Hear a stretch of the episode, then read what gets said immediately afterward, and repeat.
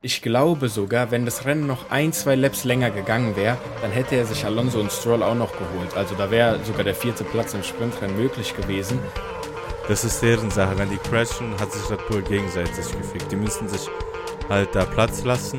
Wie lange denkst du denn, wird er überhaupt die Nummer zwei in dem Red Bull-Team sein?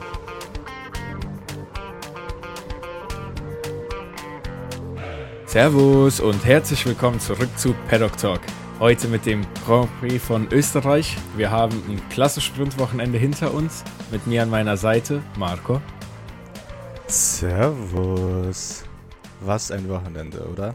Was sagst du? Ja, fand ich auch. Also ich muss sagen, das war sogar ein richtig cooles Wochenende. Man hat ja immer ein bisschen Bammel bei den Sprintwochenenden, ob die wirklich so gut sind, ob das ähm, überhaupt entertaining wird. Aber dieses Sprintwochenende eigentlich genauso wie das letzte war sogar ganz gut. Ob es jetzt an den Sprintregeln an sich lag, ist mal zu bezweifeln. Aber an sich muss ich sagen, alle Sessions, die da waren dieses Wochenende, die habe ich gerne geguckt, gerne verfolgt und ich habe mich absolut nicht gelangweilt gefühlt, zu keiner Sekunde. Ich denke auf jeden Fall, es war besser als das letzte Sprintwochenende. Aber ich muss auch sagen, der Regen am Samstag hat auch einiges dazu beigetragen, dass das Sprintrennen mhm. spannend gewesen ist, meiner Meinung nach. Aber ja, das war auf jeden Fall ein sehr großer Faktor. Dadurch, dass die Strecke mal nass war, mal es wirklich geregnet hat, dann mit dem äh, Trocknen, so man muss von Inters auf äh, die normalen Reifen wechseln und sowas. Ich finde, das hat schon sehr, sehr gut alles zusammengepasst. Ja, aber kommen wir, kommen wir zu dem, was sich am positivsten überrascht hat am Wochenende. Am positivsten überrascht hat mich eigentlich. Uh, das ist ein bisschen schwer, weil ich würde eigentlich sagen, Charles Leclerc hat mich am positivsten überrascht, weil der gute Mann ja okay. gerade eben aufs Podium gefahren ist. Aber das äh, Sprint-Shootout und so, das war dann halt nicht so gut. Also da bin ich gerade ein bisschen, äh, wie sagt man, zwiegespalten, wie ich ähm, den ganzen Salat finde, weil Sprint Shootout Leclerc nur als Sechster qualifiziert, dann, wo ist er geendet am Ende äh, beim Sprint? Zwölf. Ich weiß gar nicht mehr, zwölf, ja, irgendwo ja. ganz da hinten. Ähm, deswegen drehe ich das Ganze ein bisschen und ich sage einfach, dass mein, äh, meine positive Überraschung vom Wochenende ist einfach Lando Norris. Also, super Wochenende. super Wochenende. Lando Norris beim äh, Sprint Shootout qualifiziert als Dritter, beim Qualifying qualifiziert als Vierter. Ähm, jetzt im Sprintrennen, gut, muss man sagen, war jetzt nicht ihm zu verschulden, sondern das war die äh, Verstappen vs. Paris Aktion, die ihn da ganz schön viel, äh, viele Plätze gekostet hat, direkt am Anfang in Turn 3. Deswegen hat er da als Neunter geendet. Und dann jetzt ja, aber halt auch das. im Rennen sehr, sehr schön gefahren. Ja, der hat es selber im Interview auch gesagt. Der ist dann in Anti-Stall gekommen. Wie das sein kann, wissen wir nicht, weiß er selber nicht. Aber deswegen ist er auch, weil er hätte ja theoretisch auch dadurch die Kurve den folgen können, beiden, auch wenn es da sehr knapp geworden wäre. Aber durch das Anti-Stall, weil das Auto denkt, du hast abgewürgt, ähm, ist er halt dann da reingekommen. Und ich glaube, nach Kurve 3 war er sogar auf Platz 12 oder so, Platz 10, irgendwie sowas. Ja, er ist direkt ganz, ganz nach hinten gefallen. Also nicht so nice für ihn gelaufen das Wochenende. Aber nichtsdestotrotz, ah, das Wochenende sage ich, dass äh, der Sprint an sich ist für ihn nicht so gut gelaufen. Dafür aber das Rennen, also am Ende da das Battle mit Sainz, muss ich sagen, hat mir absolut gefallen. Und er konnte super dem Ferrari folgen. Natürlich kam dahinter dann Perez, hat die beide geholt. Geiles Battle auch Perez Sainz, aber ja. Also, ja. ich wollte ja eigentlich auch Lando nehmen, als positive Überraschung fürs Wochenende. Ich muss aber sagen, auch wenn wir ein bisschen das erwartet haben, dass Ferrari wieder vorne mitspielt, einigermaßen, denke ich auf jeden Fall, ich hätte es nicht so erwartet, sagen wir einfach mal so. Deswegen sehe ich da den Ferrari-Trend weiter nach vorne gehen. Auch als nächstes Rennen Silverstone waren die auch die letzten Jahre stark da. Deswegen eigentlich Hut ab. Hut ab, dass der Ferrari wieder zurückkommt. Aber da können wir auch direkt als Gegenspiel meine negativste Überraschung nehmen. Mercedes.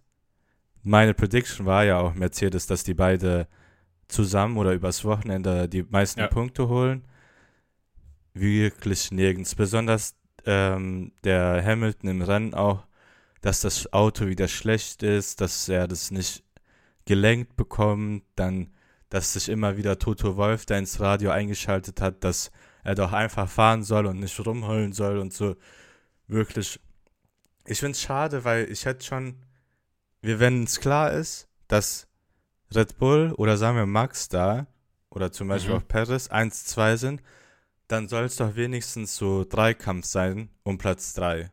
So Ferrari, Mercedes und äh, Aston Martin. Und wie Mercedes war Aston Martin auch nicht so stark, also jetzt im Rennen.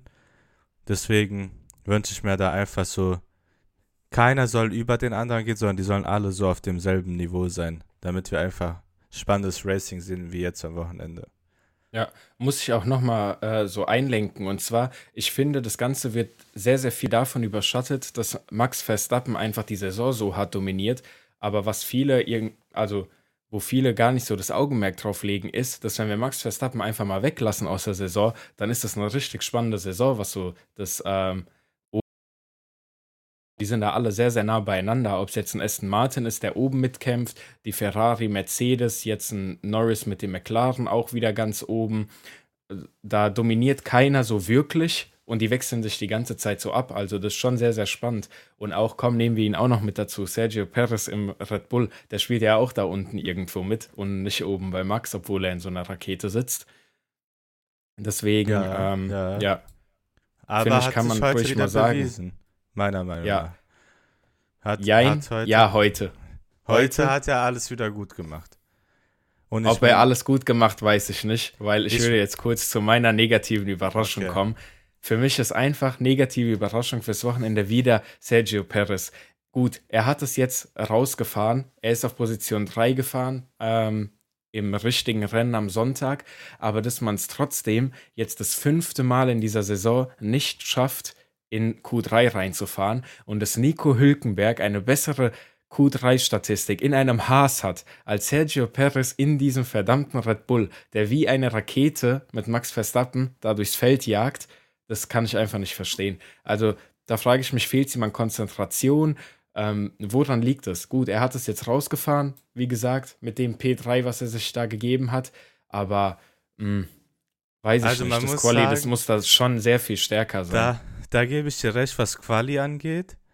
Aber man muss sagen, der war jetzt am Wochenende auch krank. Am Donnerstag war er nicht beim Media Day dabei. Okay, keine, keine, ähm, wie sagt man das? Keine Entschuldigung. Du weißt, was ich meine. Das ist keine ja. Entschuldigung dafür, dass er schlecht ist, aber man muss trotzdem sagen, Sprintrennen P2, jetzt das Rennen P3, eigentlich ist fast das Maximum. Weil, ich meine, seien wir wirklich ehrlich, wir erwarten nicht, dass irgendwie Perez da an Max rankommt. Wir erwarten, dass er einfach konstant auf Nummer 2 fährt. Oder wenigstens aufs Podium. Mit dem Auto. Oder erwartest du, dass, dass er da gegen äh, Max fahren kann? Er erwartet es ja selber von sich anscheinend. Ja, das war so, vielleicht am Anfang ja, der Saison, aber ja. jetzt auf jeden Fall nicht mehr schwingt da aber immer so große Reden und sonst irgendwas und dann jedes Mal sowas. Also deswegen, ich finde, wenn einer von sich selber so oft sagt, dass er da mithalten kann und dann auch, äh, er schießt ja auch so immer klein, so wie Max gegen ihn schießt, so schießt er auch gegen Max und ähm, das zeigt aber seine Quali-Performance gar nicht, gar nicht. Das ist zwar schön und gut, dass er das dann auf P2 rausfährt, aber immer noch, er sitzt halt in einem Red Bull, der stärker ist als jedes andere Auto.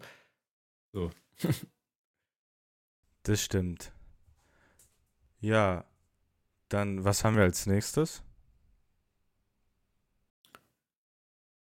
Ja, würde ich sagen, gehen wir einfach mal das Rennen durch, was dann so schönes passiert. Ja, ich würde ja. direkt einfach mal anfangen mit dem ähm, Sprint Shoot, äh, nicht Sprint Shooter, sondern im Sprint, was da zwischen Max und Perez passiert ist, dass die sich da der eine den anderen in die Wand drängt.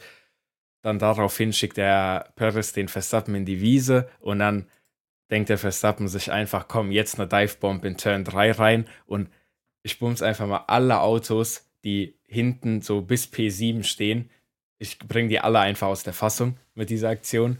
äh, muss ich sagen, schon sehr witzig. Vor allem die Reaktion von Helmut Marko danach, dass man dann sagt, so, boah, sowas zwischen Teamkollegen ist ja schon sehr hart. Und dann Helmut Marko, ja, ja, finde ich auch. Den Verstappen in den Rasen drängen, das geht gar nicht. Dann sagen sie, nee, aber so wie der Verstappen in Turn 3 reingeht, das ist schon sehr, sehr hart unter Teamkollegen. Sagt der Helmut Marko einfach, ja, damit musst du rechnen, wenn du Max in den Rasen reinmähst. Denke ich mir so, ah, okay. Ja, besonders nicht nur das, sondern wir sind ja alle, denke ich, uns einig, dass allgemein so ein Wettel zwischen Teamkollegen gefährlich ist. Aber auch wie am Start Max P1 verteidigt hat, halt, dass er da fast äh, Perez gegen die Wand gedrückt hat oder hat er in irgendeiner Weise.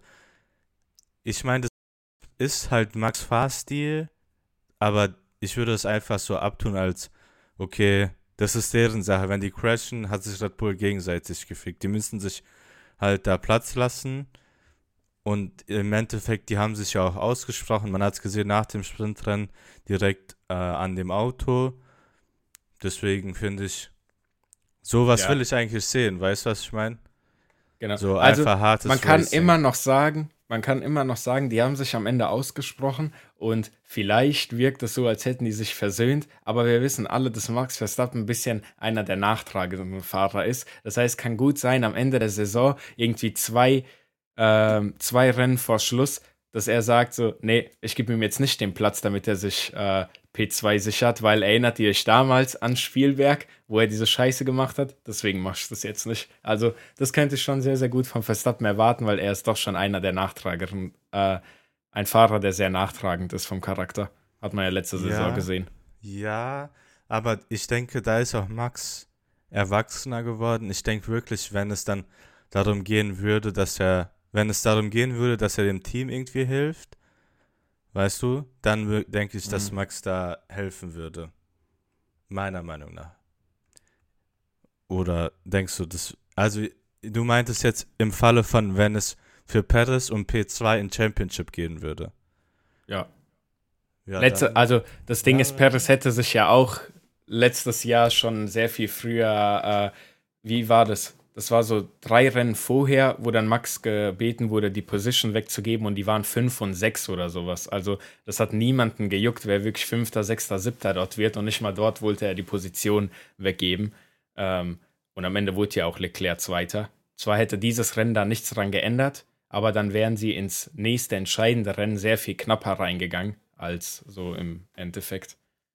Weil, ja, das stimmt. Ja, äh, ich denke aber im Endeffekt, ich weiß nicht. Ich kann mir nicht vorstellen, ich würde es Perez nicht ankreiden und ich würde ihn immer eher in Schutz nehmen, weil meiner Meinung nach ist er schon in so einer schwierigen Position, weil er halt da immer die Nummer zwei sein wird und egal was für eine Aussage er trifft, dass er zum Beispiel sagt, ja jetzt kämpfe ich um die Championship, bla bla bla hin und her, wir wissen alle, dass das nicht der Fall sein wird.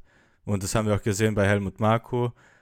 Verstappen ist der Golden Boy, egal was er macht, er hat recht. Deswegen denke ich da, ja.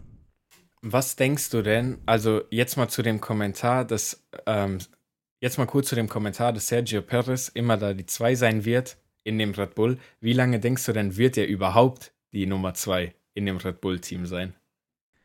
Uh, spicy.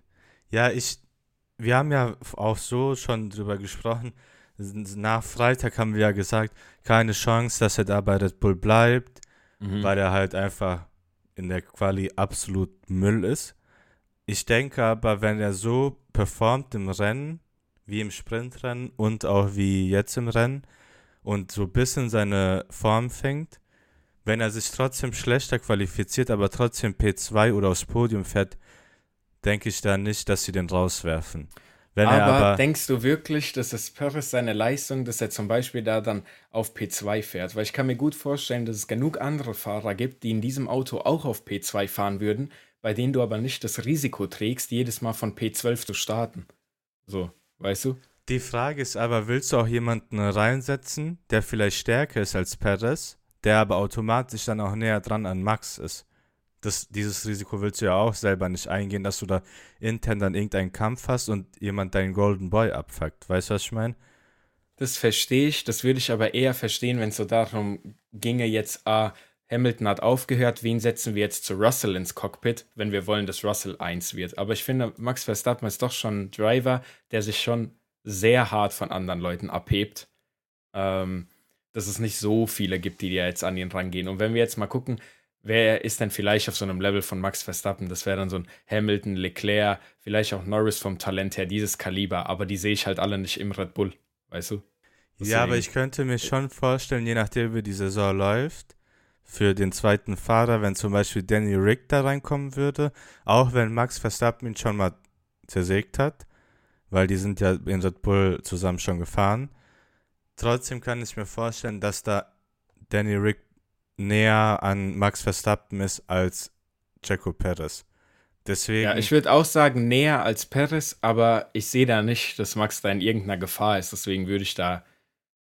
Deswegen sehe ich da so nicht dieses Problem beim Wechsel, verstehst du? Ja, ich verstehe. Aber ich persönlich, wenn ich Helmut Marko wäre und da die Fäden drin hätte, würde ich immer Checo sagen, ey, hör mal zu, das ist dein Target, das musst du immer hitten und unser Ziel ist es einfach, du sollst, du sollst von mir aus Platz 2 im Driver Championship bekommen, aber erste, erste Priorität wäre Max Champion und zweite Priorität wäre das Team als Champion. Und ich denke ja. mal, die, das ist ja zurzeit so. Max ist 1, Perez ist 2, das Team ist auch vorne. Deswegen, auch wenn er sich jetzt in letzter Zeit nicht qualifiziert hat, äh, qualifiziert hat geht da alles eigentlich soweit seinen rechten Gang. Ja. Oder was du denkst, dass er ersetzt wird am Ende der Saison? Komm, dein Ich glaube am Ende der ich glaube, Sergio Perez wird am Ende der Saison ersetzt, weil wie ich schon gesagt habe, er fährt zwar das Auto dann auf P2, ist alles schön und gut, aber ähm, der bringt halt ein gewisses Risiko mit sich, indem er im Qualifying einfach immer dermaßen reinscheißt, wenn man das so sagen kann. Ähm, und da gibt es halt, wie gesagt, glaube ich, sehr viele andere Fahrer, die diesen Red Bull auch auf P2 bringen, aber ohne das Problem, äh, ohne den Risikofaktor, dass du im Q2 schon rausgeflogen bist. Ja, das verstehe ich. Ich verstehe es, aber ich würde trotzdem da als mhm. Sicherheit, weil die Sache ist, du weißt auch nicht, wie die anderen performen. Vielleicht setzt du einen Danny Rick äh, rein und dann ist er vielleicht schlechter als Perez, weil er nicht mit dem um Auto umgehen kann. Du, das ist halt auch ein Risiko, wenn du jemanden reinsetzt, egal wie gut er ist, außer die Person, die du genannt hast, dass halt da ein Rückschritt möglich ist, denke ich. Ja. Äh, was denkst du denn über Nico Hülkenberg? Die, sein Wochenende. Wie ich würdest denke, du sein Wochenende zusammenfassen? Ich würde einfach Nico, wenn ich jetzt Haas GM wäre, oder wie, keine Ahnung, Teammanager oder was weiß ich, ähm, ich würde ihm einfach jetzt direkt einen neuen Vertrag geben für nächstes Jahr. Weil mal erstmal von Quali her haut der Dinger raus, da wo offensichtlich dann im Rennen der Haas, nicht hingehört. Auch zum Beispiel mit Glück äh, war das Quali am Freitag, dass er da in Q3 gekommen ist. Aber trotzdem, ich finde Nico, Nikos Leistung wirklich, ich hatte so Hoffnung am Samstag, wo er dann da vorne war, in diesem ganzen Getümmel. Dann äh, war er eine Zeit lang sogar auf Q3, Q3 sage ich, auf P3.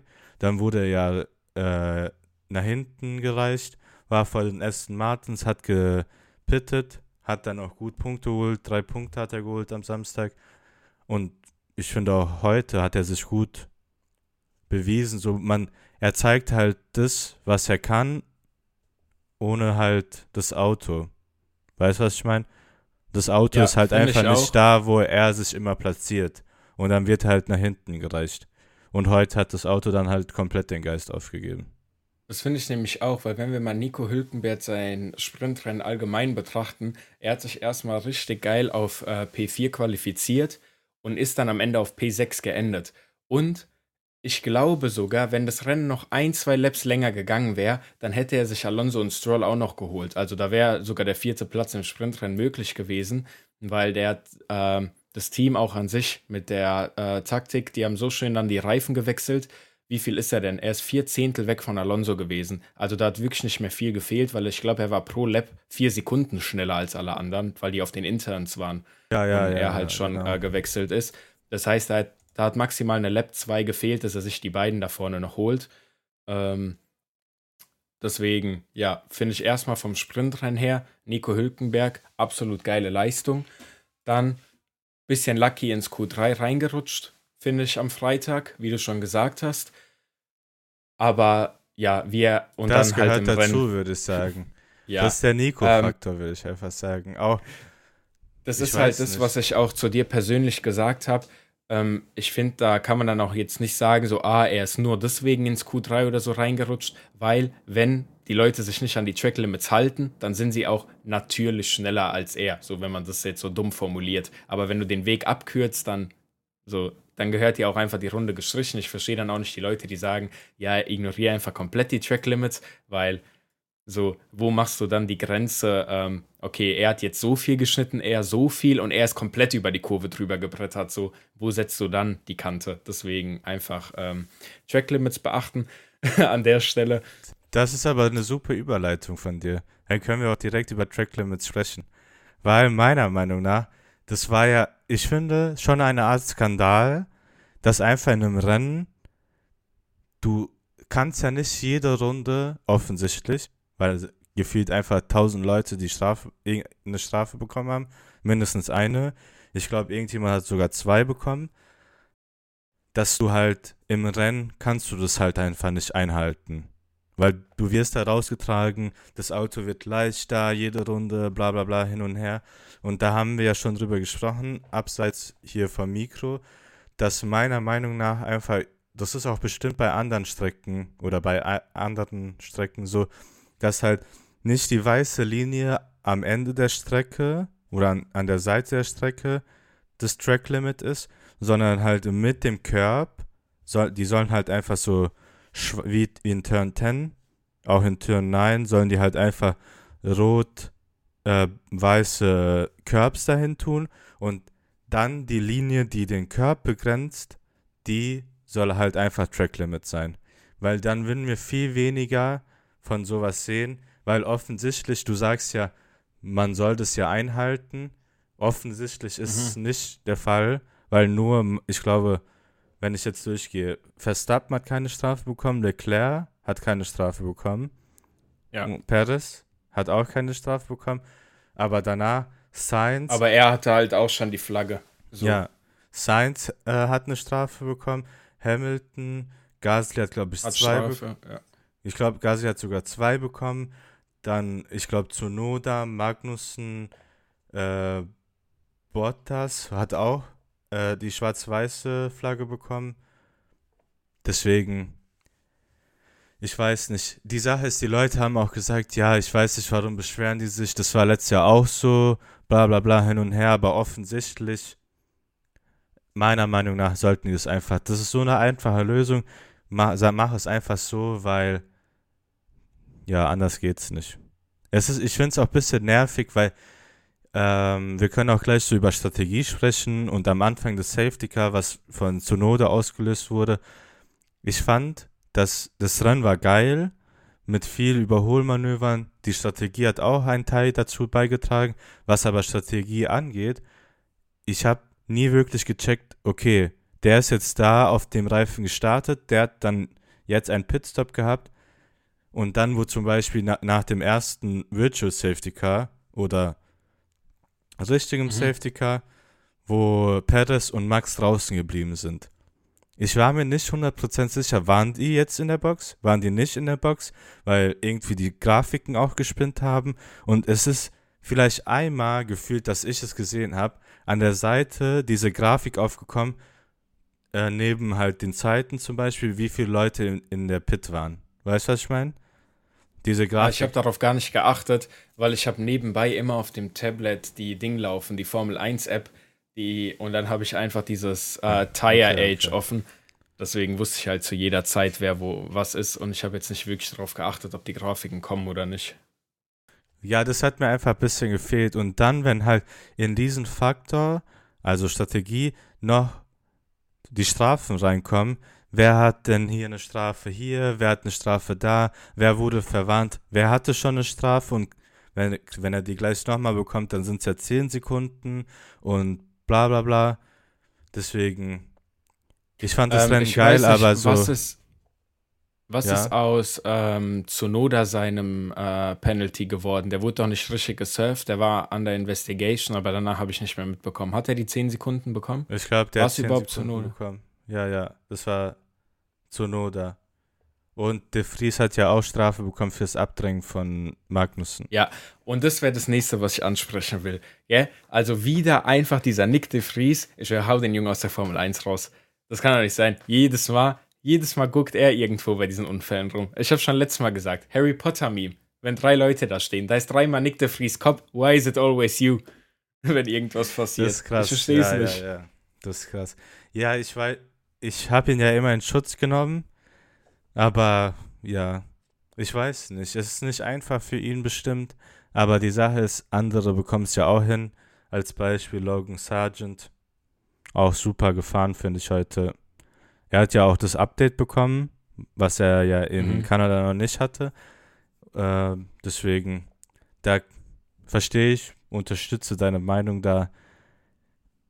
Apropos Update, nicht kann man auch einmal kurz sagen, äh, ich weiß, es gibt gerade die ganze Zeit hin und her von einem zum anderen Fahrer, aber apropos Update kann man ruhig mal sagen, Lando Norris und der McLaren, die sind dieses Wochenende das erste Mal auf dem neuen Upgrade gefahren, in einer Session, wo es nur ein Training gab und danach direkt das, äh, ähm, das Qualifying kam, am nächsten Tag Sprint, Shootout, Sprint und dann das Rennen am Sonntag. Das heißt, so viel Zeit zum Testen gab es davon nicht und deswegen finde ich das noch umso geiler, wie Norris sich da ähm, qualifiziert hat und auf welchem Platz er jetzt am Ende gelandet ist. Und ja. Piastri hat das Update ja noch gar nicht. Das heißt, ich Der kann mir vorstellen. Das Wochenende. Genau, ich kann mir vorstellen, dass dann für Silverstone einfach es noch krasser wird von Norris her, wenn die dann noch ein bisschen mehr Zeit haben, wenn die dann drei Trainings haben, um das Auto ein bisschen zu verstehen, abzustimmen und sowas.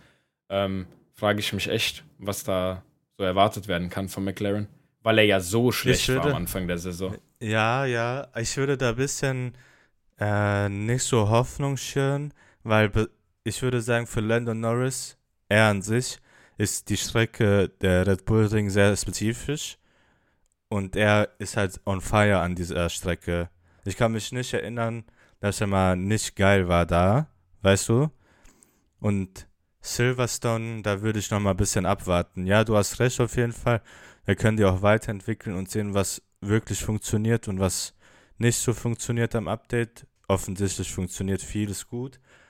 Ähm, aber ja, er meinte auch, äh, nach dem Sprintrennen war er trotzdem nicht so zufrieden mit dem Auto. Der Verschleiß der Reifen war noch immer zu hoch, was allgemein schon die ganze Saison das Problem des McLaren ist. Aber ich hoffe, McLaren soll wieder da hochkommen. Ja. Und von mir aus. Ich habe vergessen, was ich sagen wollte, weil du hast mich unterbrochen. noch ein McLaren-Podium würde ich mir wünschen, auf jeden Fall. In einem Chaos-Rennen. Natürlich, wir wünschen uns alle Hülkenberg-Podium, aber das wäre meine I Frage gewesen. Das wäre meine Frage gewesen. Wäre am Samstag Hülkenberg aufs Podium gefahren, würde es als mhm. Podium mhm. zählen? Nee, weil die standen nicht auf dem Podium. Gar nicht. Die, die bekommen nur eine Plakette in die Hand gedrückt und die stehen unten bei ihren Autos. Die gehen nicht mal ja, hoch. Ja, aber als so. Statistik. Nee, ich glaube nicht. Ist das Podium? Das nee, ich glaube nicht. Ja, okay. das heißt, ich habe mich unnötig diese gefreut darauf, dass er vielleicht aufs Podium fährt. Aber ich denke, alle in der Formel 1 Community hätten sich das gewünscht. Oder? Ähm, ich weiß nicht, ob du geguckt hast, auf Sky gibt es so ein neues Format, 30 Minuten mit bla bla bla. Und diese Woche war halt Nico Hülkenberg da. Und dort haben sie gesagt, so ja, wegen dem Podium und so, bla bla. Wann sehen wir denn Nico Hülkenberg in einem guten Auto? Und der arme Junge hat einfach gesagt, ja, vielleicht im nächsten Leben. Der hat What? das auch schon komplett, der hat das auch komplett schon äh, verdrängt, so der hat sich damit äh, abgefunden.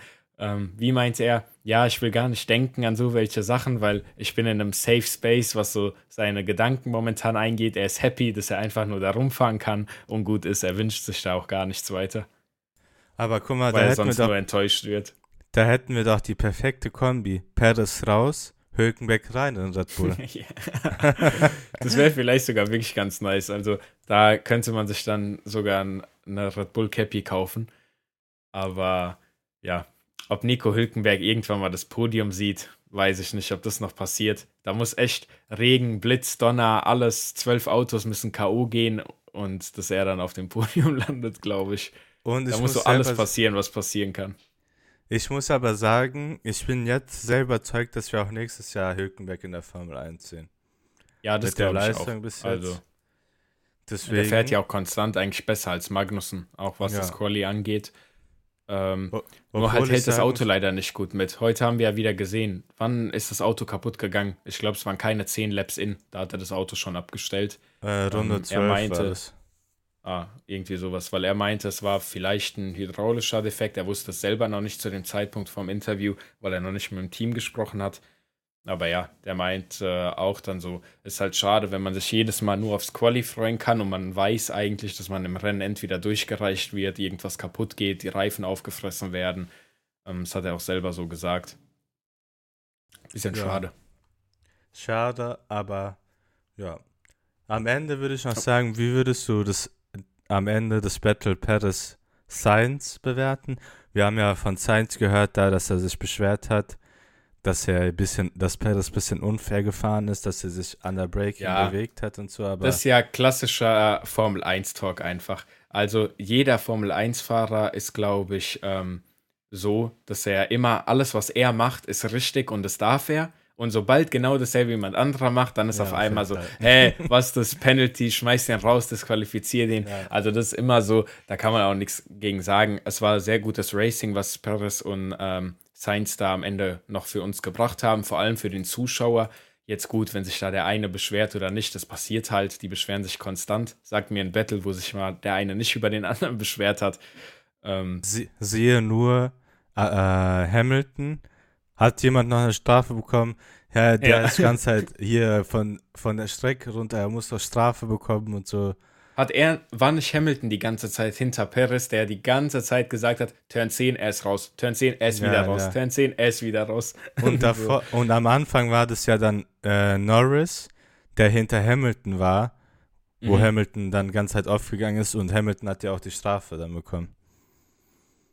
Ah, was sagst du zu, ähm, das wollte ich noch ansprechen. Jetzt weiß ich, was vorhin gefehlt hat. Und zwar, wir haben so oft in anderen Podcasts gesagt, auch in der vergangenen Saison, dass wir, dass uns damals gefehlt hat, dass Leclerc sich so mehr strategisch mit einbezieht. Dass Sainz immer sagt, was er möchte, was er nicht will.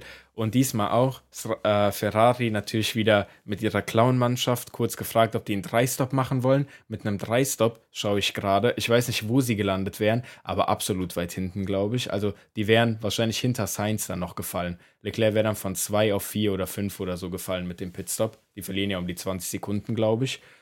Ja, du Ähm, musst aber noch da beachten, dass halt ähm, die Zeit aufgeholt wird, die 20 Sekunden einigermaßen. aber trotzdem verliert er ja dann auch äh, Zeit dadurch, dass er dann wieder mit Lando, mit Sainz, mit Perez kämpfen muss, wenn er nach vorne kommt. So. Ähm, aber was ich eigentlich sagen wollte, schön, dass man auch von Leclerc einfach mal gehört hat, dass er da sagt, nee, der möchte das so fahren.